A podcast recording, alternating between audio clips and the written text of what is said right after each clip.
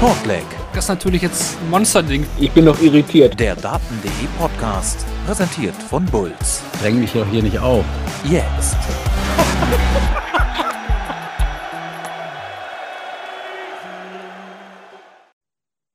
Die PDC-WM 2024, sie muss nach Tag 11 ohne deutsche Beteiligung nun auskommen. Nach Martin Schindler und Gabriel Clemens gestern sind heute auch Florian Hempel und Ricardo Pritetschko ausgeschieden. Aber nicht nur das, sondern auch Gavin Price ist nicht mehr mit dabei und darüber sprechen wir natürlich hier bei Shortleg, dem Daten.de Podcast, präsentiert von Bulls. Wir haben für euch dieselbe Besetzung wie gestern parat. Bedeutet, Armin Feinmann begrüßt euch zur Folge Nummer 11 der WM 2024 und ist wieder zusammen zugeschaltet mit Lutz Wöckener von der Welt. Hi Lutz. Marvin, hi, zu später Stunde. Definitiv langer, langer Dartstag. Da steckte sehr viel drin.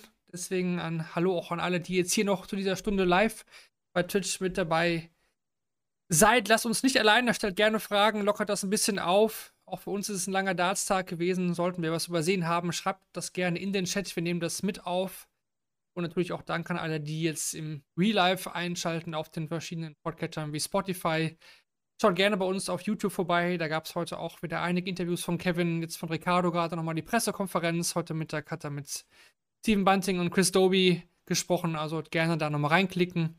Und äh, wenn ihr uns unterstützen wollt, könnt ihr das gerne tun. Lasst ein Abo zum Beispiel auf YouTube da oder eben da auch, wo ihr unseren Podcast hört. Und äh, ja, unterstützen gerne auch zum Beispiel bei Patreon. Tja, da es schon so spät ist und äh, wir natürlich auch trotzdem viel zu besprechen haben, wollen wir direkt loslegen schwierig, da heute irgendwie eine richtige Reihenfolge zu finden, finde ich. Deswegen auch da einfach wie gestern wieder los äh, starten mit dem Nachmittag, würde ich sagen. Lutz, ähm, denn da ging es ja auch direkt mit deutscher Beteiligung los. Also, Corin Hempel verliert mit 0 zu 4 gegen Steven Bunting. Das äh, liest sich erstmal von, vom Ergebnis her sehr, sehr klar. Wie hast du das Spiel gesehen? Ich habe mir so notiert, ein Satz wäre vielleicht drin gewesen für Flo, aber im Endeffekt dann vielleicht doch nicht mehr. Oder siehst du das ganz anders? Ja, erstmal muss ich sagen, dass ich mich gerade erschrocken habe, als ich so aufs, äh, auf die Schedule nochmal geguckt habe, äh, um einfach noch zu schauen, okay, worüber muss ich gleich äh, reden oder darf ich gleich reden. Ich dachte, das wäre gestern gewesen. Das kommt für mich schon so lange hervor. Also klar war es heute Nachmittag, klar habe ich das geguckt äh, und auch was drüber geschrieben, aber ich hätte schwören können, dass das nicht heute war. Also das hat mir nochmal gezeigt, was heute so alles irgendwie passiert ist und wie tief ich dann doch irgendwie auch in diesem Tag drin war. Und ähm, man vergisst dann ja, weil es ja Schlag auf Schlag geht, sehr schnell, was wie der Tag vielleicht mal angefangen hat oder was da alles war. Also äh, ja, aber zu deiner Frage, klar hat er einen Satz verdient gehabt. Äh, ich fand auch, dass er vielleicht sogar eine seiner besten Leistungen, so viele Spiele waren es ja noch nicht im Alexandra Palace, aber schon eine seiner besseren Leistungen gezeigt. Also die ersten beiden Sätze waren ja unfassbar, von beiden, muss man sagen. Ähm, fand es auch ganz geil. Äh, äh, Flo Hempel hatte vor dem Match ja noch gesagt, ähm, er hat über Weihnachten dran gearbeitet, äh, vor allem daran, dass er früher idealerweise sofort in dem Match drin ist. Ähm, und besser kann man das eigentlich nicht umsetzen. Also ich glaube, er hat in den ersten zwei Sätzen, weiß nicht, 102 oder so gespielt oder 103. Und auch diese Geschwindigkeit, also das war schon echt, echt beeindruckend. Ähm, aber Bunting war einfach brutal stark und äh, ja, Flo ist zwar ein großer Kämpfer, aber man hatte dann am Ende auch echt nicht mehr den Eindruck, ähm, dass er da nochmal zurückkommen könnte. Ich fand sogar, dass Bunting vielleicht auch zwei, drei Prozentpünktchen Konzentration nachgelassen hat, also sich es leisten konnte. Ähm, und ja, er bestätigt jetzt, wir haben ja gestern schon mal ein bisschen drüber gesprochen, er bestätigt das, äh, was er in den letzten Tagen und Wochen gesagt hat, dass er in der Form seines Lebens ist.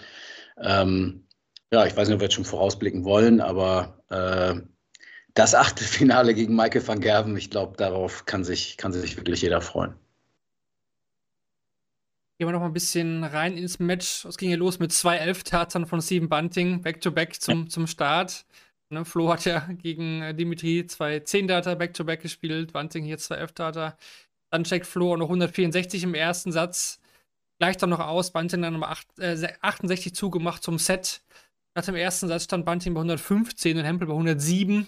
Ja, das war wirklich schon ein fulminanter Start in den Tag. Dann im Decider von Satz 3, Satz 2 war relativ deutlich. Ähm, dann an, an Bunting natürlich dementsprechend auch. Decider Satz 3 war irgendwie auch nicht zu holen. Bunting von vorne gespielt. Satz 4 war jetzt der Satz, wo ich dachte, den hätte er holen können.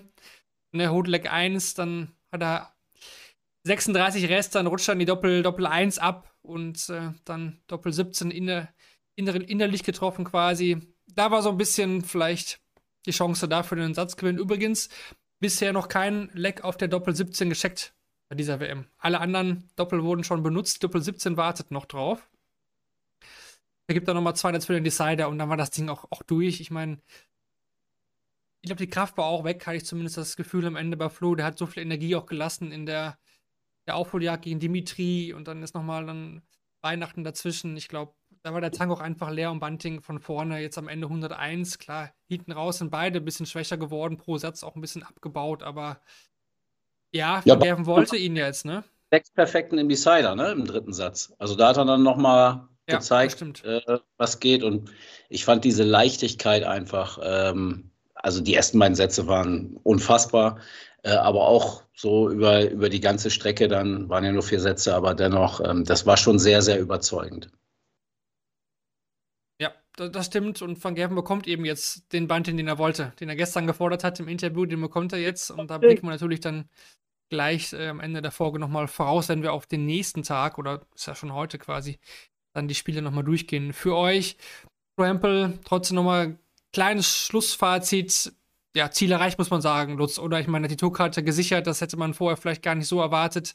Dass er ein Spiel gewinnt, okay, dass er Dimitri schlägt. Das war schon sehr, sehr stark, vor allem nach dem Rückstand. Das war also nur Bonus heute, aber ja, ich denke, Flo wird jetzt die nächsten Tage auf eine sehr gute WM aus seiner Sicht zurückblicken können. Ja, ich glaube, dass bis auf Dragutin ähm, wirklich die anderen vier deutschen Spieler zumindest nicht unzufrieden äh, auf diese WM zurückblicken werden, auch wenn es jetzt vielleicht bei dem einen oder anderen noch ein bisschen wehtut. Ähm, aber wenn man einen herausheben will, dann ist es, glaube ich, Florian Hempel. Ähm, für ihn war, glaube ich, diese WM am erfolgreichsten, wenn wir die Uhr mal eineinhalb Monate zurückdrehen. Ähm, da sah alles danach aus, dass er gar nicht bei der WM dabei ist, damit seine Tourkarte verloren hätte und äh, sich dann, ja, statt heute gegen Stephen Bunting auf der ganz großen Bühne des Darts zu spielen, äh, auf die Q-School äh, vorbereitet. Insofern ist das herausragend gut gelaufen und es ist ja nicht nur die Tourkarte, äh, es sind auch äh, 25.000 Pfund ähm, für die weiteren zwei Jahre, ähm, so, oder zumindest erstmal fürs, fürs erste Jahr, ähm, die dann auch schon mal wieder das Ganze ein bisschen leichter machen, sich in zwölf Monaten die Tourkarte dann zu sichern. Also für ihn äh, ein super Turnier gewesen und ich glaube, er muss sich auch nicht äh, grämen, wie vielleicht manch anderer deutscher Spieler. Stephen Bunting war einfach herausragend gut und ja, vielleicht hat er den stärksten Spieler, ähm, den es jetzt in der dritten Runde gab, ähm, ausgerechnet äh, in seinem Draw dann erwischt. So sieht es aus. Flo hat auch nochmal gesagt, äh, Ziel muss sein, dann auch besser ins Jahr zu starten. Das war bisher immer seine Achillesferse und das muss er versuchen, irgendwie in den Griff zu kriegen. Er hat es ja in diesem Spiel, wie du schon gesagt hast, ja geschafft, mal gut zu starten. Das war gegen Slevin und Dimitri eben nicht der Fall. Vielleicht kann er das ja dann auch das ganze komplette Jahr 2024 münzen. Von vorne weg dann auf der Pro Tour erfolgreich sein. Ein paar Pfund einspielen, dann muss man auch hinten raus nicht in den PDPA-Qualifier, dann ist das alles auch ein bisschen entspannter. Gut, das, das zu diesem Spiel. Dann ging es weiter mit Joe Cullen gegen Ryan Searle. Am Ende gewinnt Joe Cullen 4 zu 2. Du schüttelst schon den Kopf. Das Ergebnis gefällt dir ganz und gar nicht. Dann Ja, ordne das- doch mal ein als Searle-Sympathisant. Ja, deswegen nicht. Also natürlich hätte ich mich über Ryan Searle gefreut. Allerdings äh, hatte ich auch auf meinen Tipp im Tippspiel gehofft und da hatte ich auf Kallen gesetzt, aber ich hatte ein 4-3. Ähm, das nur am Rande. Ne, ich schüttel den Kopf, weil das ein ganz seltsames Match war. Also mit so viel verpassten Chancen auf beiden Seiten ähm, war schön zu gucken, fand ich. Hatte eine gewisse Dramatik und ein Momentum, was hin und her gewechselt ist. Äh, ja, mehrfach äh, kann man eigentlich sagen. Ähm, aber egal, also man, ich, ich fand spätestens nach, nach vier Sätzen äh, war eigentlich klar, egal wer hier weiterkommt, nächste Runde ähm, Humphreys oder Pietreczko stand damals ja noch nicht fest, wird verdammt schwer. Oder sagen wir es anders, es wird sehr schwer, bei diesem Turnier weit zu kommen mit der Leistung. Also das war so inkonstant von, von beiden. Ähm, gerade auch so in den entscheidenden Momenten. Ne? Hatten immer ihre Phasen, das war eine totale Achterbahnfahrt bei, bei beiden. Ähm, so viel ver verpasste Set-Darts. Äh, ich musste auch bei der Doppel 18 äh, von Kallen war es, glaube ich, da habe ich nochmal kurz an, an äh, Martins drei Darts auf der Doppel 18 äh, gedacht. Ähm, ja, erst Kallen vorne, dann gibt er ab. Äh, wenn ich das richtig im Kopf habe, dann kommt Searle nochmal und am Ende zieht, zieht Kallen dann durch. Ähm, ja, so viele zweite und dritte Chancen oder vierte, fünfte Chancen kriegst du gegen die wenigsten Spieler dann im Achtelfinale. Genau, Kallen dann im vierten Satz drei Set-Tats vergeben, Doppel 18, Doppel 9, dann checkt Searle ja, 124 auf Bull, das war die Situation, die du angesprochen hast. Ähm, da ja. hat er ihn eigentlich gehabt, ne? Das ist natürlich logisch eigentlich so ein 2-2, nachdem er 0-2 zurücklag, war eigentlich immer alles auf der Seite von Searle. Konnte es dann nicht nutzen. Ne? Kallen vergibt dann auch weitere Set-Darts und dann Vier, Searle wieder ja. Sech, ja, Searle sechs Stück und dann checkt Kallen aus dem Missi 85 dann auf der Doppel 7. Äh, und auch im letzten Satz kommt Sörler nochmal zurück nach 0 zu 2. Es war echt äh, ja, viel hin und her. Doppelquote bei Searle bei 24 Prozent. Reicht natürlich dann nicht. Hier auch nochmal auffällig, schon öfter jetzt angesprochen in den letzten Tagen. 90er er wird einen eigenen Lex, die angeworfen hat und 99 gegen die Darts. Ähm, auch ziemlich unterschiedlich da bei Searle. Ja, am Ende ist es vielleicht die Doppelquote von Kallen, ne? 40 Prozent. 96er Average ließ sich gar nicht so verkehrt von Kallen. Ja, er hatte seine Momente, aber es, man bekommt ihn wieder nicht zu greifen, so wirklich. Ne? Ja, und ich finde in den entscheidenden Situationen, also in den Decidern, bei den Set-Darts, äh, bei den Break-Darts, ähm, wie gesagt, ein anderer Spieler, also er hat ja teilweise vier, fünf, sechs, sieben Chancen bekommen. Ähm, so viel kriegst du gegen andere in den Momenten nicht. Und äh, das sind am Ende die entscheidenden Dinger. Und da bringt es nichts, wenn du dann mal ein 11 Data, 2, 13 Data oder sonst wie spielst und deinen Average äh, damit äh, äh, pusht. Ähm, dann hast du zwar am Ende ganz ordentliche Zahlen, aber ähm, das hat mich nicht überzeugt. Hier kommt im Chat äh, laut Stats besser als das Spiel Humphreys gegen Petechko. Ja, kann man, kann man so sehen, aber darauf gehen wir gleich natürlich nochmal genauer ein. Hatte einfach einen ganz anderen Verlauf. Und nochmal zu deiner Aussage gerade zu den Deutschen. Hier kommt rein als Beitrag, ich würde schon sagen, dass Martin mit seinem Ergebnis nicht zufrieden sein wird, beziehungsweise kann. Er war gegen Williams zu nah dran, das hätte er holen müssen. Ja, hatten wir gestern schon gesagt, die Niederlage sehr, sehr ärgerlich, aber das war eher bezogen auf die Gesamtperformance von Martin. Auch auf der Bühne, den hatten wir gestern ja schon da angesprochen. Dazu auch schon ja, genau. Lass mich noch einen Satz dazu sagen, nur um das zu erklären. Genau, also natürlich ist er bestimmt jetzt auch noch sauer und verbittert. Äh, und natürlich muss er bei dem Matchverlauf dann auch weiterkommen. Ich finde dennoch, dass er sich auch in dem Match nicht so viel vorzuwerfen hatte. Wir haben die entscheidende Szene mit den drei Darts auf Doppel 18 gestern schon rausgearbeitet. Aber mir geht es um dieses ganze Auftreten. Ähm, gar nicht jetzt sportliches Ergebnis, sondern dass er sich mittlerweile auf der großen, auf der ganz großen Bühne anders präsentiert und dass ich deswegen glaube, dass das ein Schritt nach vorn war und zwar ein großer Schritt nach vorn und er viel besser mit diesen Situationen beim Major-Turnieren dann umgehen kann. Ähm, deswegen sage ich, kein, ähm, wie habe ich das noch gesagt, kein, kein, kein Spieler muss unzufrieden sein. So, ne? Also was nicht heißt, dass man, dass alle zufrieden sind, aber äh, die müssen nicht unzufrieden sein. Außer Dragutin, ähm, ja, äh, der ja auch alles selber zu seiner eigenen Leistung gesagt. Das war auch sehr, sehr schade. Gut. Hat sich ja selbst als Wurst bezeichnet, lassen wir es so stehen. Ja, genau. Na gut. Dritte Spiel der Nachmittagssession. Äh, Ross Smith gegen Chris Doby. Ähm, die haben sich mal so richtig gegeben, muss man sagen. Und zwar von Anfang an. Das ja. vielleicht beste Spiel der WM bisher. Nach zwei Sätzen, damit will ich einleiten, war es das beste Spiel aller Zeiten. Smith stand bei 111,55 und Chris Doby bei 114,80. Das macht Lutz, wenn du richtig, richtig rechnest, 226,35. Und das ist besser als der bisherige Rekord bis dato zwischen Van Gerven und Barney, der im Halbfinale von 2017. Die lagen bei 223,39 kombiniert. Also wir waren auf absoluten Rekordkurs. Am Ende steht bei Ross Smith 103,33, bei Dobin 102,36 und Dobin ist auch der Sieger mit 4 zu 2. habe ich dann zwischendurch nicht mehr gedacht, weil am Anfang, klar, war Dobi total dominant, hat eigentlich fast alles getroffen. Dass er den dritten Satz abgibt, das tat weh. Dann 2-2. Aber zeigt vielleicht auch, Lutz, wie Dobi sich einfach auch weiterentwickelt hat, dass er das Ding dann trotzdem nochmal am Ende gewinnt. Ja, aber es gab äh, diese eine Situation im, im dritten Satz. Äh, Dobi führt 2 zu 0 nach Sätzen und 2 zu 0 nach Legs. Ähm, hatte im Satz vorher noch einen 120er Average gespielt. Äh, und dann kommt plötzlich, also manchmal zeichnet sich sowas ja auch ab, äh, sowohl im Positiven als auch im Negativen, so ein Trend, dass jemand immer stärker wird oder immer schwächer wird. Aber es war so ein krasser Bruch. Du hast es gerade gesagt, der hat alles getroffen bis dahin, also mehr oder weniger. Es war, also ich habe echt lachen müssen teilweise beim Zugucken, weil das so krass war.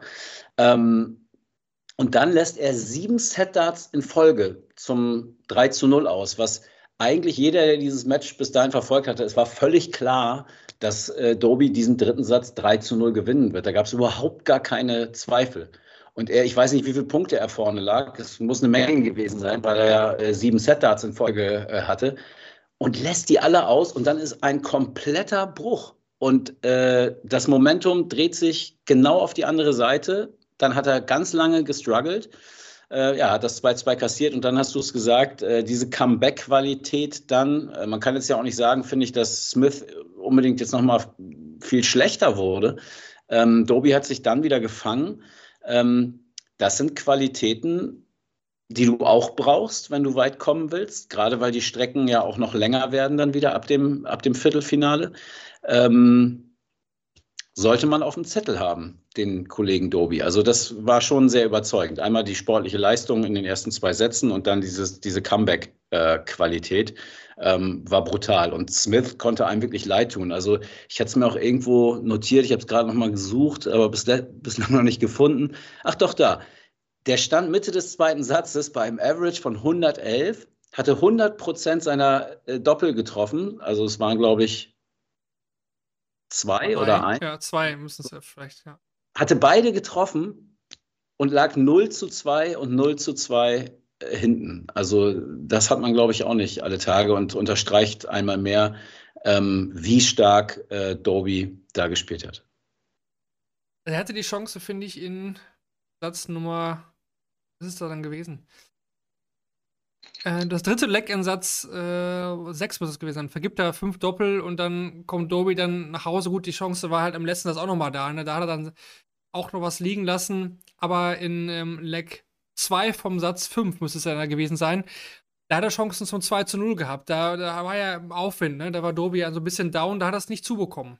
Da war die Chance. Ja, ja, da, war, da war die Chance halt da. wenn er das macht, glaube ich, wird sehr schwer für Doby. Ross Smith bloß gerade gesagt, er kann einem leid tun jetzt drei Jahre hintereinander in Runde 3 der WM raus. Gegen Dirk von Dijvenbode hat das auch zweimal um die Ohren bekommen, auch super Spiele gewesen. Und ja. ich glaube, Moritz hat es auf Twitter äh, rausgehauen oder auf X, wie man, wie man möchte. Der fliegt eigentlich immer mit hohen Averages raus. Das waren ja. jetzt, glaube ich, die letzten fünf Niederlagen waren alle 100 plus. Oder beim Ball Prix halt eine hohe 90, was da ja auch quasi mit einer 100 plus ohne Double-In gleichzusetzen ist. Also. Und nicht nur mit hohen Averages, finde ich, sondern auch mit einem guten Spiel eigentlich ähm, wo man ihm auch jetzt gar nicht so viel, klar, du hast gerade nochmal die eine Situation dann genannt, ähm, wo er die sechs waren es, ne? Hat man ja. gesagt, äh, wo er die Chance hat, klar, das kann man sagen, ja, musst du dann halt auch machen, sonst ist es kein gutes Spiel, aber trotzdem, also Ross Smith, äh, finde ich, könnte noch deutlich höher äh, stehen im Ranking und mal schauen. Ist ja auch jemand, der erstmal diese Erfahrung sammeln musste, ist jetzt auf den großen Bühnen auch noch nicht so lange zu Hause, hat aber schon Major-Titel gewonnen. Ähm, mal schauen. Also es schwächeln ja einige gerade oben. Ähm, vielleicht wird das alles nochmal ein bisschen anders durchgemixt im nächsten Jahr. Und er äh, steht dann auf der Sonnenseite. Gucken wir mal. Zuzutrauen wäre es ihm. Über Adobe reden wir natürlich gleich nochmal, wenn wir auf die Spiele dann des, äh, des Freitags vorausblicken. Wir gehen jetzt aber rein in die Abendsession und müssen erstmal mal wieder Abbitte leisten gegenüber Brandon Dolan, denn wie oft haben wir eigentlich da der Helikopter? Ja, sicher, ja, sicher, da fliegt er. Brandon, Brandon Dolan, Dolan, wie manche sagen. Brandon Dolan. Ja, Weil wir haben ihn so oft unterschätzt. Elmar, Dolan. Dolan. Wir haben ihn so oft unterschätzt, Lutz, weil vom World Matchplay gesagt, ah, Van Gerven, das ist so ein, Dolan ist so ein einfaches Auftaktlos. Das haben wir schon öfter gesagt. Dolan, ach, nimmt man gerne. Äh, hat mir jetzt auch ja, gestern gesagt. Ich, ich, ich, werde aber nicht lernen aus dem heutigen Tag, das weiß ich. Ich weiß, dass ich beim nächsten Major-Turnier äh, wieder genauso sagen würde, ach, okay, gegen Dolan, ähm, gut, kommt er weiter. Egal, ob es jetzt Michael Smith, Gervin Price, Michael van Gerben, sonst wer ist. Ich, äh, ich habe überhaupt nichts gegen den, also äh, nicht falsch verstehen, aber irgendwie traue ich dem das immer nicht zu. Ähm, und da bleibe ich auch dabei. Ich, klar, er gegen Price ist er auch ruhig geblieben zum Ende hin, als äh, äh, der Waliser dann nochmal lauter wurde und auch echt noch ein paar, äh, wenige zwar, aber doch dann ein, zwei Highlights nochmal ans Board gebracht hatte und wo man dachte, okay, äh, jetzt dreht das nochmal. Ähm, das ist sicherlich auch eine Qualität und er gewinnt alle vier Decider, auch eine brutale Qualität. Aber ja, das Maximale da rausgeholt. Also ich sehe den nicht, äh, ich sag mal, oberhalb der Top 20 oder Top 25. Das glaube ich nicht. Aber zu gönnen ist es ihm. Er hat eine lange Karriere, 50 Jahre alt, zum zweiten Mal ähm, jetzt ins Achtelfinale gekommen bei einer WM. Ist toll. Und ich bin ein großer Fan seiner Frau. Äh, und zwar nicht wegen der Oberweite, was jetzt wahrscheinlich mir viele unterstellen, sondern weil die so mega geil mitgeht immer. Und da steht dieser, dieser ruh, in sich ruhende Fahrlehrer da auf der Bühne und die geht unten mega ab und finde ich, finde ich total, total klasse. Ein cooles Gespann. Also glaube ich, so als Außenstehender. Ich kenne ihn nicht und ich kenne auch sie nicht, aber ähm, ich glaube, die harmonieren ganz gut. Ja, Dolan, man vergisst es fast, 2019 schon mal im Philly-Finale gewesen. Jo, auch da hat er profitiert von so einer WM, wo die ganzen Gesetzten auch wieder wie die Fliegen rausgegangen sind. Das erinnert mich, da erinnere mich auch noch dran. Für mich trotzdem bisher der größte Schocker der WM, bin ich ehrlich. Da waren natürlich auch andere Überraschungen dabei, aber dass ein Wright verliert gegen Tim Williams, finde ich, konnte man eher mit rechnen als jetzt hier bei Weiß gegen Dolan. Okay, dass Van Feen gegen Manduk Lung verliert, hat nicht die Tragweite für mich gehabt, war aber von der Überraschung her vielleicht sogar noch größer. Ja. Aber müssen da trotzdem noch Price ansetzen, Lutz, denn ähm, er gewinnt zwar 14 zu 13 Lecks, das gehört auch dazu. Aber du hast gesagt, äh, viermal den Decider verloren.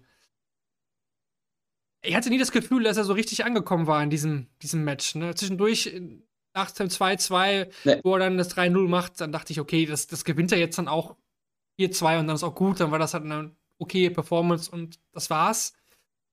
Aber irgendwie, irgendwie, irgendwie fehlte was. Auch am Ende, wo er emotional dann nochmal reingekommen ist, ne, wo er nach 0-2 dann nochmal auf 2-2 stellt und da unter Druck wirklich 81 checkt und ähm, 76. Gut, Dolan hatte schon ein Match hat auf Bull. Aber dann dachte ja, ich, okay, da kommt er nochmal, aber dann, dann wieder so ein schwacher Decider, hätte ich niemals gedacht. Ja, aber man darf nicht vergessen, dass die Legs vorher ja auch schon Decider waren. Also ich finde, man kann jetzt nicht sagen, er verliert, äh, sieht natürlich so aus, er verliert alle vier Decider, okay, äh, zeigt irgendwie Nerven in den entscheidenden Situationen, kriegt er sein Spiel nicht zusammen. Finde ich nicht, ähm, weil er liegt ja schon 0-2 hinten. Dolan hat, du hast gerade gesagt, den einen Matchstart auf dem Bull, steht dann, ich weiß nicht mehr, wahrscheinlich bei 25, äh, nehme ich an.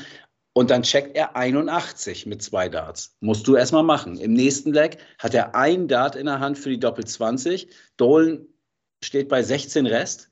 Musst du erstmal machen. Also ich fand ihn da schon sehr, sehr stark. Ähm, aber irgendwas scheint nicht zu passen, weil er diese ja, Dominanz, die er sonst auch ausstrahlt und verkörpert, äh, wo du weißt, okay, ähm, Doppel 20 ist drin und wenn da nicht, dann auf jeden Fall auf der Doppel 10. Ähm, das ist so ein bisschen weg, äh, muss man sagen. Und Dolan war dann einfach, war dann einfach da. Also hat sich da auch nicht lange bitten lassen, hat seine, seine Chancen dann ja auch, auch genutzt. Ähm, ja, was das für Price bedeutet, schwer zu sagen. Ja, ich weiß wo, es nicht. Wo, wo befindet er sich gerade? In welchem ja. Karrierepunkt ist für mich die größere Frage jetzt, weil auch von den Fans her, er bekommt ja nicht mehr die krassen Berufe. Er ist ja nicht mehr der, der, der böse Gersi. Nein. Es ist, es ist schon geteilt, aber ist das vielleicht, fehlt ihm das auch? Oder? Nee, das fehlt ihm, glaube ich, nicht. Also das hat ihn schon sehr gestört. Ähm, ich glaube, er wird das sehr gut einschätzen können, ob ihn das gepusht hat, ähm, so Olli Kahn-Style-mäßig äh, oder ob ihn das schon beeinflusst hat. Und er hat das so oft gesagt. Ich mag ihn auch total in diesen Mediengesprächen immer. Er ist da sehr offen und, und direkt, äh, schätze ich sehr, hat immer eine klare Meinung. ähm, und wird auch durchaus mal emotional oder privat. Ähm, gibt, da, gibt da so Einblicke in seine Gefühlswelt. Und der hat immer gesagt, dass ihn das total stört und auch traurig macht. Ähm, deswegen glaube ich nicht, äh, dass er das jetzt vermisst. Ähm, ich gebe dir recht, das hat abgenommen und diese Buhrufe sind eigentlich nur diese Folklore beim, beim Walk-On. Das machen mittlerweile alle Leute, weil es irgendwie die anderen auch so machen, hat aber gar nichts mit einer Sympathie oder Antipathie gegenüber Gavin Price zu tun, glaube ich. Ähm, insofern müsste es ihm damit eigentlich besser gehen. Was ich finde, ist, dass er sich so in so ein paar Themen verbeißt. Auch jetzt wieder dieses, äh, die WM muss auch mal woanders gespielt werden. Das hat er jetzt auch schon seit ein paar Jahren versucht und die PDC hat es ganz eindeutig und unmissverständlich gesagt, dass sie im, im Alexandra Palace bleiben werden. Ähm, das verstehe ich manchmal nicht. Und ja, aber er ist halt auch ein Typ, ich meine, er hat irgendwann mal ein Interview, äh, in einem Interview mit mir vor, ich weiß gar nicht, wie viele Jahre das her ist, bestimmt fünf Jahre, ähm, hat er gesagt, wenn er 50 ist, hört er auf. Ähm, er hat sich das durchgerechnet. Damals war er ein Top 16-Spieler. Wenn er bis dahin in den Top 16 bleibt, da wusste er auch noch nicht, wie das Preisgeld noch weiter steigen würde. Also hat er das längst übertroffen. Ich meine, er ist seitdem Weltmeister geworden, hat Major-Titel gewonnen. Damit konnte er gar nicht kalkulieren. Aber er kauft sich ja jedes Jahr zwei Häuser, damals zumindest. Vielleicht sind es jetzt sogar mehr. Der macht das sehr rational. Ähm, das ist sein Job äh, und er will eine bestimmte Summe Geld damit verdienen, um sich dann mit 50 zur Ruhe zu setzen und will dann mit seiner Familie irgendwo in der Südsee äh, leben. Ein klares Ziel. Deswegen weiß ich gar nicht, ob der sich jetzt so, einen, so einen Kopf macht, äh, oh Gott, oh Gott, noch bin ich die fünf, ich gucke mal auf, auf die Order of Merit, wer da jetzt noch kommen könnte, vielleicht bin ich nachher nur die sechs oder die sieben ich glaube, dass dem das gar nicht so wichtig ist. Für den ist wichtig ein Weltmeistertitel oder Major-Titel generell und die Nummer eins. Das ist für ihn, das war ein riesengroßes Ziel, das hat er geschafft. Und ich glaube, ähm, der ist zufrieden, wenn du ihm jetzt sagen würdest, pass mal auf, lieber Gervin, die nächsten acht Jahre oder sieben Jahre Top 10, okay. Ich glaube, der wird das unterschreiben, ähm, weil er weiß, dass er gutes Geld verdient. Ähm, ja, Premier League könnte jetzt ein Thema werden, weil ich glaube, das ist auch ein Anspruch, den er hat, ähm, da dabei zu sein. Und Top 4 Aber zu hat er nicht stehen nach dem WM. Ja, Price wird dabei sein. Ziemlich sicher, weil sich eben auch andere nicht aufdrängen. Das Denke ich auch. Das ist einfach so. Und ja, er ist nicht so in diesem Sport verwurzelt von der Liebe her wie andere. Das definitiv nicht. Hier kam noch mal rein Espel für ja. jemanden die größte Überraschung. Für mich nicht. Also klar, dass Espel gegen Evans rausgeht, war eine Überraschung, aber ich finde, Price gegen Dolan, weil er eben auch schon ein Spiel gespielt hat, weil er im Turnier drin war. Gut, da waren es wieder ein paar Tage dazwischen, aber ja, vielleicht unterschätze ich Dolan auch immer noch zu sehr. Das, das kann auch sein, aber Price war auch mal ein Weltmeister-Tipp. Ist auch jetzt raus. Ähm, Habe ich auch richtig in die Scheiße gegriffen. Ähm, also ich ja. fand die größte Überraschung, wie du es gesagt hast, war Van Feen gegen Manlok Leung. Ähm, aber hat, das hat eben nicht diese Tragweite. Aber da hätte ich echt, das hätte ich komplett anders, anders erwartet, hätte ich nicht für möglich gehalten. Ähm, ansonsten, ja, Price, Espinel, auf jeden Fall die deutlich größeren Überraschungen als, als Peter Wright. Ja, dann, dann geh doch kurz zur Seite, Lutz, äh, oder genau, oder die lehne ich mal nach vorne. Die, die, Leute, die live mit dabei sind, die sehen es. Du hast ein Bild zwischen äh, Umarmung zwischen Luke Humphreys und Ricardo Petechko im Hintergrund. Darüber wollen wir jetzt reden. Ja, der letzte Dort ist auch raus. Leider, leider, muss man sagen. Ricardo Petechko führte 3 zu 1 gegen Luke Humphreys. War auf einem guten Weg, fand ich. Hat selber gar nicht so gut gespielt, finde ich. Und das ist das Problem, was ich mit diesem Spiel habe. Das heißt Problem. Am Ende gewinnt Humphreys das Ding dann hinten raus auch zurecht, finde ich, weil er einfach sich steigern konnte. Aber was ich so schade finde, ist das, glaube ich, eine normale Leistung von Ricardo und die sehe ich eher über 91 als das, was er am Ende hat. Dass eine normale durchschnittliche Leistung heute wahrscheinlich ausgereicht hätte, um einen wirklich, wirklich strugglenden Luke Humphreys zu besiegen.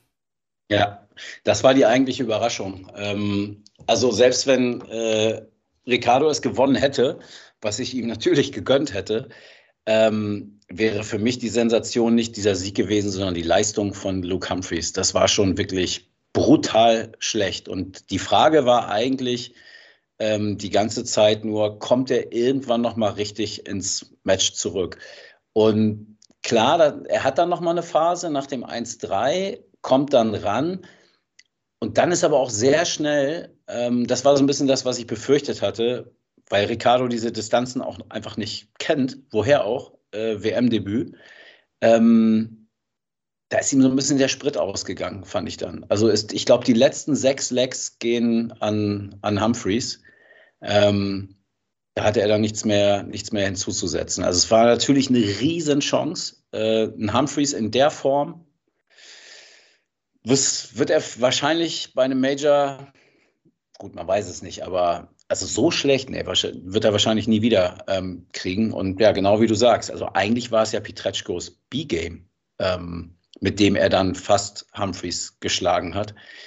Äh, ja, die Chance kriegst du wahrscheinlich nicht, nicht wieder. Dennoch, ähm, geiler Ritt, äh, muss man schon sagen, leider mit einem blöden Ende, aber ja, war schon echt ein, ein heftiges Spiel. Willst du noch mal richtig tief reingehen jetzt?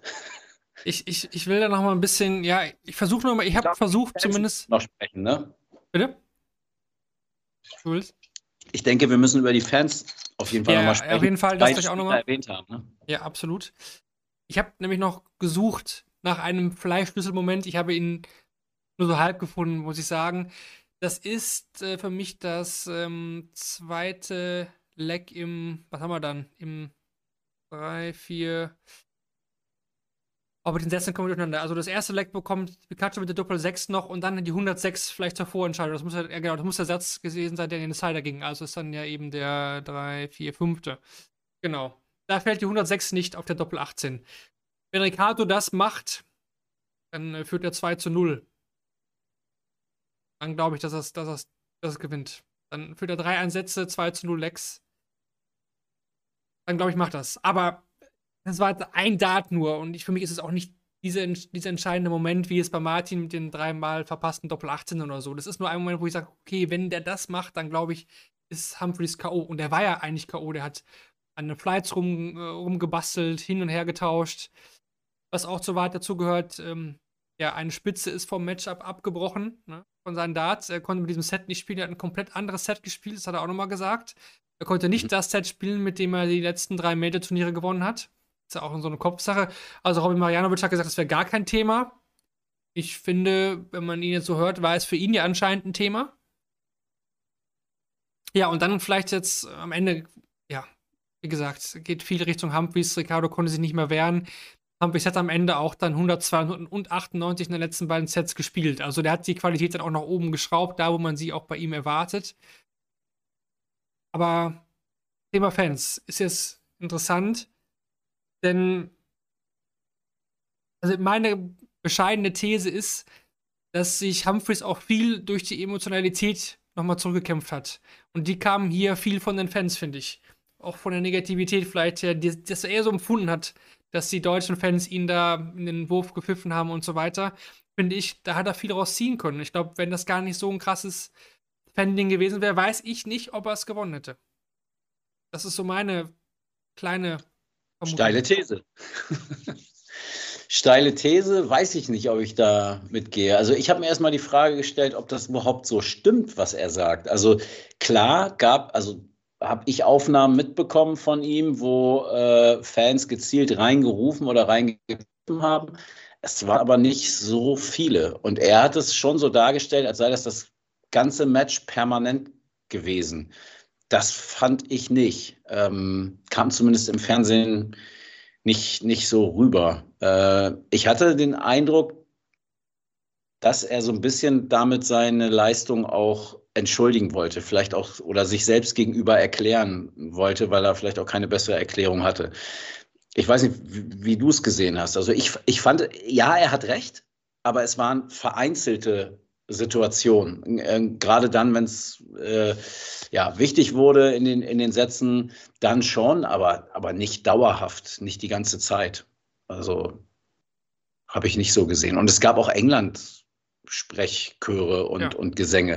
Weil er sagte, 99 Prozent der Leute hier ähm, äh, irgendwie aus Deutschland. Äh, also ich finde, er hat da sehr stark übertrieben in allem, was er nach dem Match gesagt hat. Nichtsdestotrotz, schade einmal mehr, dass sowas passiert. Ähm, es waren sehr viele Deutsche da und insofern kann man davon ausgehen, dass das auch Deutsche waren. Und es ist so scheiße einfach. Also unnötig. Respekt. Gestern haben wir sie noch gelobt. Ja, ja, klar, aber kannst du auch nicht sagen, die Deutschen, ne? Ähm, gibt es halt Assis und es gibt coole Leute. Ähm, und bislang waren die coolen Leute deutlich in der Mehrzahl, auch das, was wir vor Ort festgestellt hatten. Jetzt hast du mal so einen Abend, vielleicht waren heute Abend auch die coolen Leute in der äh, Mehrzahl, aber dann hast du so ein paar Idioten, die ja dann dem Ganzen wieder so einen dunklen Anstrich geben. Ja, ja, Ricardo hat es auch nochmal kritisiert, dass diese Pfiffe einfach, dass er das nicht möchte. Ja. Ich meine, die Bilder zwischen den beiden, du hast ja das Bild auch im Hintergrund, zeigt ja, da war zwischen den beiden war gar kein Problem, gar, das war alles voll in Ordnung, total res respektvoll und äh, da weiß Luke auch, dass das von Ricardo hat, dass das gar nichts mit zu tun hat, dass er da auch immer sich gegen ausspricht. Ne? Also das war jetzt nicht Grand Slam Vibes oder so, das war zwischen den beiden habe ich es, finde ich, habe man es gar nicht gemerkt. Das war eher so ein Ding, Luke gegen Fans, aber nicht gegen Ricardo oder sowas. Scott Williams habe ich das Gefühl, der will auch damit Martin so ein bisschen rein, aber Luke kann ich nicht das Gefühl, dass er da mit Ricardo irgendwie mit reingrätschen möchte oder so, dass er die Fans so ein bisschen auch dann mit einbezieht. Ja, Obwohl es fand ich sehr gut von ihm. Also, weil ich das oft vermisse, auch auf der European Tour, ähm, dass da mal ein Spieler, ein deutscher Spieler eine klare Ansage macht. Oder von mir aus auch in Budapest ein äh, ungarischer Spieler oder also ein Einheimischer auf jeden Fall. Ähm, und, und einfach mal sagt, Leute, das geht so nicht. Das, das, das äh, gehört sich nicht. Hört auf damit bitte. Und das auch nach dieser knappen Niederlage da so klar zu sein und das sofort so äh, unmissverständlich äh, darzustellen und einzuordnen, fand ich schon sehr gut. Aber ich habe noch mal eine Frage, äh, weil ja dieses Bild danach und er ist ja fünf, sechs, sieben Mal äh, hat er so auf Humphreys gezeigt, ne? Hier so, Ja. hier macht mal Lärm für den. Ich verstehe, was er, er meinte, äh, so im Sinne von, hört auf, ihr habt den die ganze Zeit ausgebuht, jetzt applaudiert mal für den. Aber auf mich wirkt das befremdlich, wenn so ein WM-Debütant irgendwas zwischen Platz 35 und 60, sage ich jetzt mal, über die letzten äh, Wochen so hier, äh, jetzt macht mal Applaus für Luke Humphreys. So, Luke Humphreys, Alter, der hat drei der letzten vier Major-Turniere gewonnen, der ist ein Star. Ähm, geht das nur mir so? Also ich, ich finde das so komisch irgendwie. Ich finde, dass Ja. dieses, dieses Bild Okay. wird Andersrum geht's, aber so Ja. rum nicht. Ich, Ich, ich, finde, weiß Bild sehe ich einfach zu oft. Ich finde, das sieht man fast nach jedem Match mittlerweile, dass der Verlierer irgendwie, wenn es ein einigermaßen okayes Match war oder so, dass dann gezeigt wird auf den Gewinner so oder auf den anderen so, die Hand hochgenommen wird. Ich finde, das ist mittlerweile fast inflationär benutzt von, von beiden Richtungen, egal wer es jetzt, wer es jetzt war. Ich finde, das sieht man immer häufiger. Auch, Ja, auch bei nicht so groß, großen Eigentlich Matches, finde müsste ich. es doch andersrum sein. Eigentlich müsste es doch andersrum sein. Eigentlich gehst du doch als Gewinner hin und sagst hier, der zwar verloren, aber echt Respekt, geil gespielt. Jetzt macht mal, weil der, der Gewinner kriegt eh den Applaus. Also, ähm, Hm. der ist Okay, eine ich weiß, was du weiter. meinst, ja. Ich weiß, was Nicht. du meinst. Ja. Aber weiß, habe ich jetzt nicht so gesteuert. Ich habe mich halt wieder nur gefragt, wo hat Humphries diesen Schalter her gefunden? Das war für mich eher so diese Emotionalität, die ihm die Fans negativ gegeben haben. Deswegen, ich weiß ja nicht, oder wo siehst du den Grund, dass er das, den Schalter doch nochmal umlegen konnte? Weil irgendwie an einem besonderen Leck kann ich es jetzt nicht festmachen. Nee, aber ich fand das jetzt auch nicht so überraschend. Also ich fand eher überraschend, dass es so spät kam. Und bei ihm, ähm, anders als bei Doby, wo wir gerade den Fall hatten, schlagartig war alles weg, mehr oder weniger. Ähm, kam Humphreys so, das ist so leise reingerieselt, die, die, die Steigerung. Also er wurde immer ein bisschen besser, ein bisschen stabiler. Aber ob das, also ich, ich fand das eher normal. Ob das jetzt mit den Fans zu tun hat, weiß ich nicht. Ich hatte den Eindruck, dass ihn das sehr gestört hat, auf jeden Fall. Ähm, ja, oder zumindest am Ende eine willkommene, ähm, willkommener Grund war, um, um diese doch für ihn sehr schwache Leistung zu erklären. Wir blicken ein Jahr zurück, der 28. Dezember 2022. Michael Smith dreht ein 1 zu 3 gegen Martin Schindler. Der Rest ist History. Wir hatten jetzt den 28. Dezember 2023. Luke Humphries dreht ein 1 zu 3 gegen einen Deutschen gegen Ricardo Petechko. Fragezeichen, ist der Rest wieder History? Wir werden es Ja. beobachten. Ja, ich, ich hatte schon den Text geschrieben, in meiner Einleitung stand drin, vor zwei Jahren äh, sorgte Florian Hempel für die große Überraschung, als er Dimitri Vandenberg, lalala, im vergangenen Jahr war es Gaga mit dem Halbfinale und wieder ist es ein Deutscher, der die große, es war alles fertig. Mann! Ja. Scheiße. Ja, schade. Wie gesagt, mich ärgert, aber ich, das wird Ricardo auch ärgern, dass er weiß, dass er eigentlich einen höheren Standard spielen kann. Dass es nicht daran gescheitert ist, dass Lukampis ihn weggebolzt hat von der Platte, was hätte auch passieren können. Wir hätten auch hier von 105 gegen 97 spielen können und damit wäre jeder okay. Ja, sie, siehe Flo Hempel, ne? also gegen Bunting. Ja. Aber Ricardo hat sich äh, den Pressevertretern gestellt. Flo heute nicht. Also außer denen natürlich diese Pflicht, pflichtmäßig machen müssen. Äh, das können wir nur von vor Ort dann ja, berichten. Er hätte, also, er hätte das finde ich schade. Eine echte Chance gehabt. Ja, du. Vielleicht reden wir morgen Abend über ein Achtelfinale zwischen Ben Dolan und Boris Kritschmer. Also, es kann passieren. Ich hoffe es nicht, aber na gut. Da bin ich ja auch nicht ganz so. Mach schon mal meine Finger nass. da musst du aber wieder mit, mit Gary Anderson Walk-On kommen. Da hat einer schon das geschrieben, äh, dass du das schuld bist wieder. Wo war's denn hier? Ich bin schuld, ah. woran? Ja, sich verweigert Duell mit Gary, schuld ist Lutz mit Gary Klingelton. Okay. Ja, gut. Ja, ja schade, so. aber da gehe ich mit, ne? Also das Match hätte ich sehr, sehr gern gesehen. Ähm, ja, total.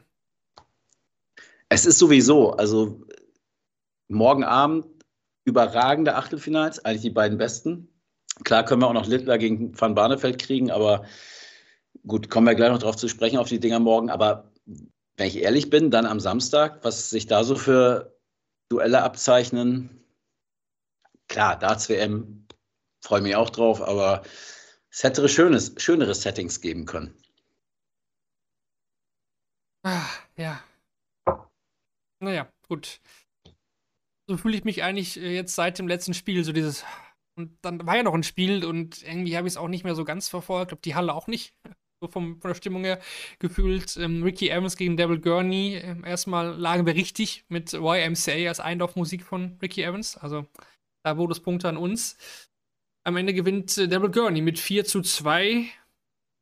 Wie gesagt, lange Zeit war es ausgeglichen. Ich hatte so ein bisschen die Befürchtung, in Anführungsstrichen, dass das auch noch über sieben Sätze geht und in den Abend noch weiter verlängert. Aber dann hätte der Herr Pfannenbohm ja nicht die volle Punktzahl im Tippspiel bekommen. Ja, das stimmt, das, das ist richtig. Aber wie gesagt, durch meinen Siegertipp Gavin Price und natürlich auch Halbfinaltipp äh, ist da jetzt viel verloren gegangen. Da, da bin ich, glaube ich, nicht mehr so gut aufgestellt. Aber gut, zurück zum Spiel. Äh, Devil Gurney gewinnt 4 zu 2. Das habe ich mir notiert. 164 checkt er zum 3-2 in den Sets, macht es am Ende dann auch 3 zu 1 zu, den letzten Satz.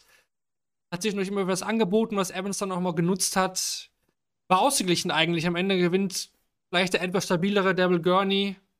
Aber Evans hatte schon noch seine Chancen. Ne? Also ist es nicht so, dass Gurney hier unantastbar war. Vielleicht ein kurzer Satz von dir dazu. Ja, klar hatten beide ihre Chancen, weil beide auch nicht gut gespielt haben. Ähm, Gurney fand ich sehr enttäuschend, gerade nach seinem doch über weite Strecken sehr starken Auftakt gegen Steve Beaton. Ähm, da so gut hätte ich ihn nicht erwartet und hatte ihm jetzt mehr zugetraut. Ich, dass Evans das nicht äh, so zusammenkriegt, hatte ich befürchtet. Das hat mich jetzt auch nicht gewundert, aber Gurney hat mich gewundert. Und das war echt sehr dünn, muss man sagen. Also eigentlich das ganze Spiel, äh, gut, mag auch daran gelegen haben, dass der Tag auch recht lang und anstrengend war und wir schon viel gesehen hatten. Aber wenn man das so im direkten Vergleich dann nochmal kriegt, so was da vorher so auf der Bühne passiert war, ähm, dann war das echt äh, wenig, fand ich. Und die, die Stimmung nachher war, das war wie European Tour Freitagnachmittag teilweise. Also das war wirklich, dass ja einzelne Leute gehört, die gerufen haben, irgendwie den Kumpel so, lass mal nach Hause jetzt wieder so ungefähr, lass mal fahren. Ähm, ja, kein schöner, kein schöner äh, Abschluss des, des Tages heute. Also ist auch viel offen da unten jetzt, ne? Shizzy jetzt gegen Gurney, ja. darüber ist Humphreys gegen Calm. Also Humphreys wird sich wahrscheinlich nicht beschweren. Ein Nachtrag noch, ähm, Ländervergleich, Deutschland gegen England, klares 4 zu 0 in England, ne? Hatten wir ja auch so ein bisschen über geredet vor Ort. Ja. Haben wir haben es nicht ins Elberschießen geschafft. Bei weitem nee. nicht, leider. Gut, dann zum Abschluss des Tages, die beiden Kategorien. Du kannst jetzt, kannst jetzt nicht sagen, dass sich das überraschend trifft, denn die haben wir gestern ja schon gemacht. Du hast dich vielleicht trotzdem wieder nicht vorbereitet. ja, genau. Ja, da habe ich, nicht, hab ich nicht dran gedacht. Ähm, aber. des Tages. Ich, ich, bin ja flexibel und habe blitzschnell mir das nochmal hier aufgemacht. Ja, Spieler des Tages ist für mich ach, Steven Bunting. Mhm. Ja. Also Dolan kann man, finde ich, schon anführen. Kannst auch Dobi nehmen, man kann auch Brandon Dolan nehmen, finde ich. Ähm, ähm, ja, aber nee, Steven Bunting fand ich schon am, am überzeugendsten. Gegen einen sehr starken Florian Hempel, oder zumindest gegen einen drei Sätze lang sehr starken Florian Hempel, hat Bunting das herausragend gut gespielt. Ja, beim Match of the Day tue ich mich ein bisschen schwerer, wenn ich ehrlich bin, weil emotional hat mich Humphreys Petechko am meisten mitgenommen. Bryce Dolan war halt überraschend, aber jetzt nicht so hochklassig, wo die Averages gut sind. Smith Doby war natürlich ähm, ein Brett. Ja, das wäre mein Call, ganz klar. Also war für mich klar das Match des Tages.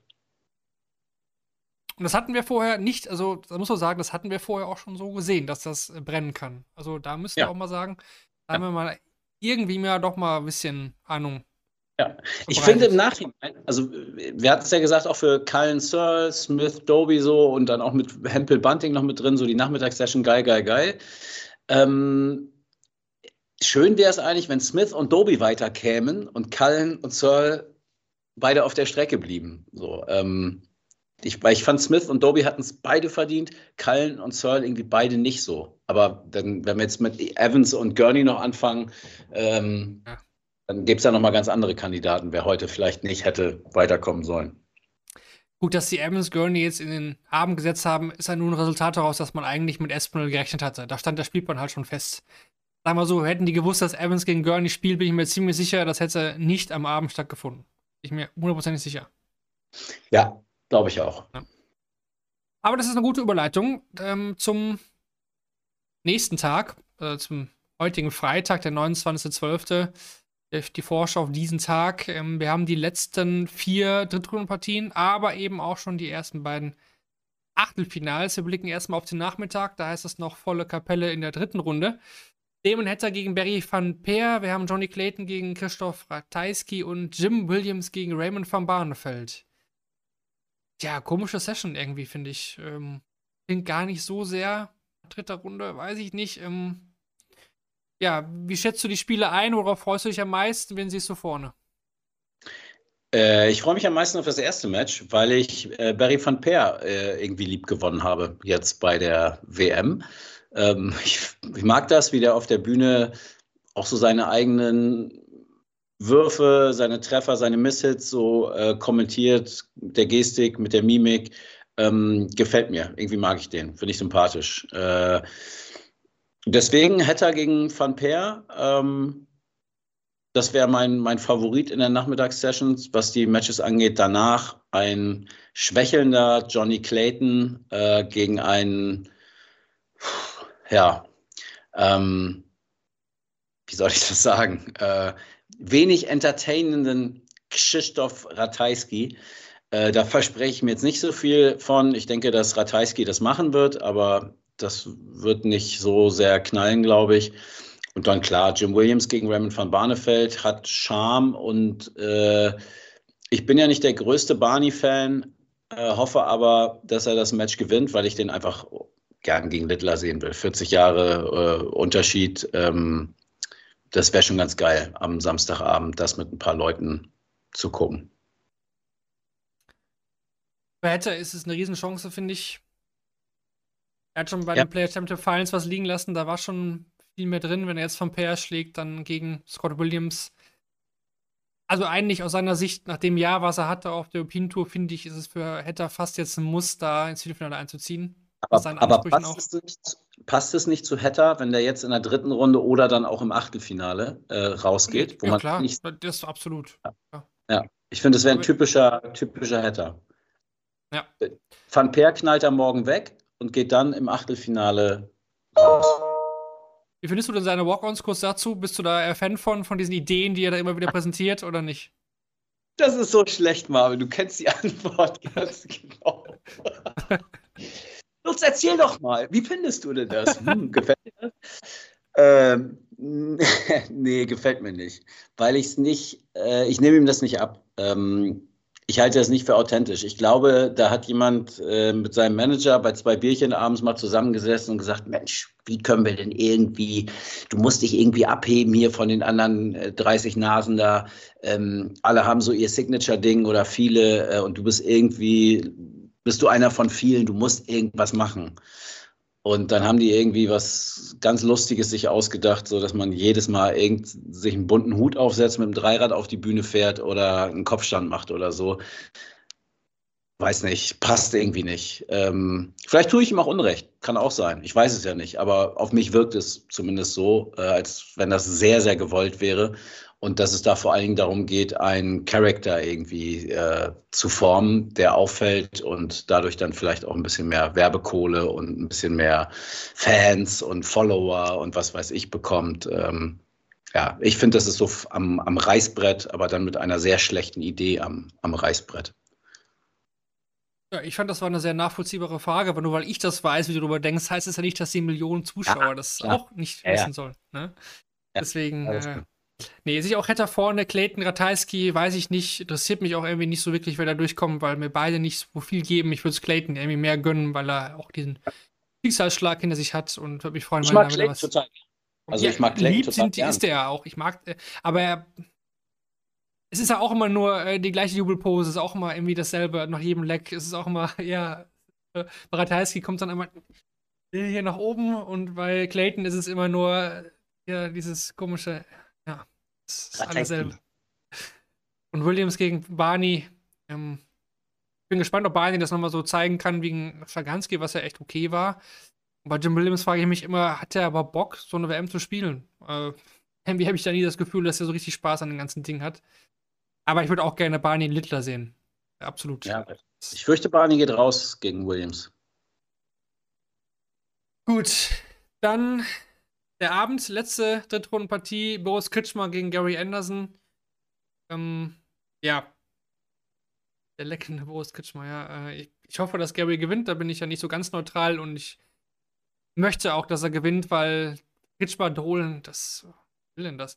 Aber fair enough, gute Chance für Gary jetzt aber aus meiner Sicht, denn wenn man da noch mal ein bisschen weiter schaut ähm, in den Turnierbaum, Dolan als im Achtelfinale und dann Littler, Barney Williams. Oben vielleicht ein schwächender Michael Smith, ein Cross, ein Doby. Da kann was gehen für Anderson. Doby. Doby ist mein Mann. Ja, weil du ihn getippt hast. Ist ja gut. Aber spannend jetzt dann noch die ersten beiden Achtelfinals. Michael van Gerven gegen Stephen Bunting und Michael Smith gegen Chris Doby. Hier kam im Chat schon, Doby knackt den Smith und haut den Smith raus.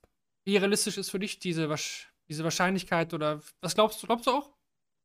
100 Pro. Ich bin voll überzeugt. Es wäre, wäre aber auch wieder typisch von Michael Smith, sich dann in, genau in diesem Spiel dann wegen dem schnellen Tempo steigern kann. Klar. Das ähm, sollte ihm liegen. Ja, kann natürlich auch passieren. Ne? Also, das ist jetzt nicht in Stein gemeißelt oder so, aber ich, ich glaube einfach, ich habe vor der WM schon geglaubt, dass Chris Doby sehr weit kommen wird, als ich mir die Auslosung angeguckt hatte und das war so das Match, wo man dann mal einmal überlegt hat, oder ich zumindest so, ah, und dann, nee, der geht da weiter und ich bleib dabei. Also ich, das, was ich mir, was die Person Chris Doby angeht, überlegt hatte, ist bislang mehr oder weniger genauso eingetreten und jetzt hat er noch diese Comeback-Qualität heute dazu gepackt. Also warum sollte ich jetzt äh, umschwenken? Und der Bully Boy ähm, war ja gestern hier großes Thema das ist nicht überzeugend. Klar kann der jetzt morgen dann wieder, du sprichst das Tempo an, das kommt ihm entgegen, ähm, vielleicht fällt ihm das dann alles wieder leichter. Klar, möglich, aber ich glaube auch fest an, an einen Sieg von Chris Doby und hoffe auch ein bisschen drauf, habe ich gemerkt. Also mir gefällt es einfach, wie der spielt und äh, ich hoffe, er kommt weit. Definitiv ein cooler Dude, Chris Doby, absolut, muss man so sagen. Ja, ja und dann noch Van Gerven gegen Bunting. Im Forum wurde es auch breit diskutiert. Äh, da haben viele gesagt, naja, der Bunting gegen Vergerben hat er die Hose wieder voll und dann äh, kommt da nichts. Das glaub, glaub glaubst ich. du nicht? Ne, nee, glaube ich nicht. Glaubst nicht. Also Van Gerven hat überzeugt, Bunting hat überzeugt. Ich finde es sehr schwer, da jetzt eine Prognose zu liefern.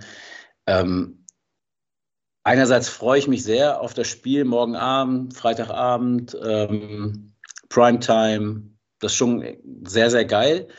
Andererseits könnte das auch ein Halbfinale sein, wenn nicht sogar ein, das Endspiel. Ähm, von dem, was man bislang gesehen hat von den, von den Topspielern, ähm, hätten die mehr verdient. Aber einer wird ja rausgehen morgen, äh, egal was passiert.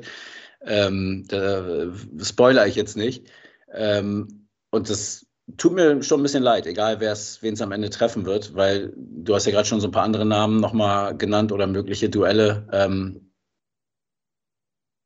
da hätten die schon es verdient, nochmal ein, zwei Runden mindestens weiterzukommen. Aber ja, egal, man muss es nehmen, wie es kommt und deswegen sollten wir uns alle freuen auf, auf dieses Fest morgen Abend da. Also das wird atemberaubend, glaube ich. Beide Matches verspreche ich mir sehr viel von. Vielleicht ein ja. Neuner. Absolut. Ich habe immer das Gefühl, wenn Van Gerben solche Ansagen macht, dieses Ich will Bunting und so weiter, wenn er wirklich so großspurig auf die aggressive Ansageschiene geht und wirklich die, die Sprüche raushaut, wie gestern auch im Sport 1 Interview, wenn er da so drauf ist, meistens kommt dann auch was von ihm. Hätten beide liefern. Beide. Ich glaube auch nicht, dass irgendjemand da ein Stinker-Game erwischt von den beiden. Ich glaube, das wird toll, aber ich glaube, am Ende ist Van Gerben doch für mich noch ein bisschen. Weil Bunting, ja, der hat dieses Jahr eigentlich schon oft so gut gespielt und dann kam hinten raus dann irgendwie wieder so ein Spieler, ist er rausgegangen. So. Ich freue mich vielleicht drauf. Ist, vielleicht ist es ein Vorteil, dass es noch Best of Seven ist. Für Überlege ich mir gerade. Für Bunting. Für Bunting. Vielleicht ist das am Ende der entscheidende Vorteil. Ich glaube, über die kürzere Strecke hat er größere Chancen gegen Van Gerben. Ja, das gilt eigentlich fast für jeden, ne? Ja. Best, of five, Best of Five hätte ich auch gesagt, das kann ja schnell vorbei sein. Wenn Bunting so startet wie heute, dann muss Van Gerben ja auch schon so wach sein, dass kann auch mal, aber 0-2 kann man immer noch mal drehen bei Best of 7. Aber mhm. ich bleibe bei Van Gerben. Aber es kann auch wirklich an Bunting gehen, es kann auch an Doby gehen, kann auch an Boris Kritschmer gehen am Abend. Keine Ahnung. Ähm, wir werden es verfolgen. Und die Umfrage heute, die Frage zur Folge heute lautet dann: Wird Titelverteidiger Michael Smith gegen Chris Doby die Segel streichen? Ja oder nein, stimmt dann gerne ab bei Spotify. Und dann äh, schauen wir mal, was ihr so sagt. Es gibt auch bei uns auf der Seite daten.de immer wieder Umfragen eingeblendet. Äh, da nehmen wir auch viele fleißig von euch teil. So soll es auch sein. Ja, wir hören uns dann morgen hier bei Shortdeck, dem Daten.de Podcast präsentiert von Bulls, wieder. Ich werde wieder am Start sein und äh, wenn ihr Lutz sehen wollt, äh, dann geht doch mal einfach in die Daterei, würde ich sagen, oder? Äh, ja, ich werde morgen und übermorgen ähm, das erste Mal bei dieser WM, weil ich ja eben in London äh, ich will nicht sagen leider, aber ich war in London. Deswegen kam ich bislang noch nicht in den Genuss, äh, dort Public Viewing ähm, oder im Public Viewing mir die WM anzuschauen. Und das werde ich Freitag und Samstagabend äh, endlich nachholen. Ich habe schon ein paar Bilder gesehen, ein paar Videos gesehen äh, und ein bisschen was gehört. Ähm, ja, wer Bock hat, kommt vorbei, sprecht mich an. Ähm, ich freue mich auf jeden Fall. Genau, wer aus Berlin oder Umgebung kommt, gerne in der Daterei vorbeischauen. Da wird jeder. Haben wir sogar noch Werbung gemacht hier. Ja, unbezahlt. Kannst du mal sehen. Gut, dann wie gesagt, morgen gibt es uns wieder. Morgen ist, äh, glaube ich, Moritz am Start mit mir. Freue mich auf die Folge, freue mich auf den Darttag Nummer 12 dann ja schon. Wahnsinn, diese WM verfliegt auch wieder.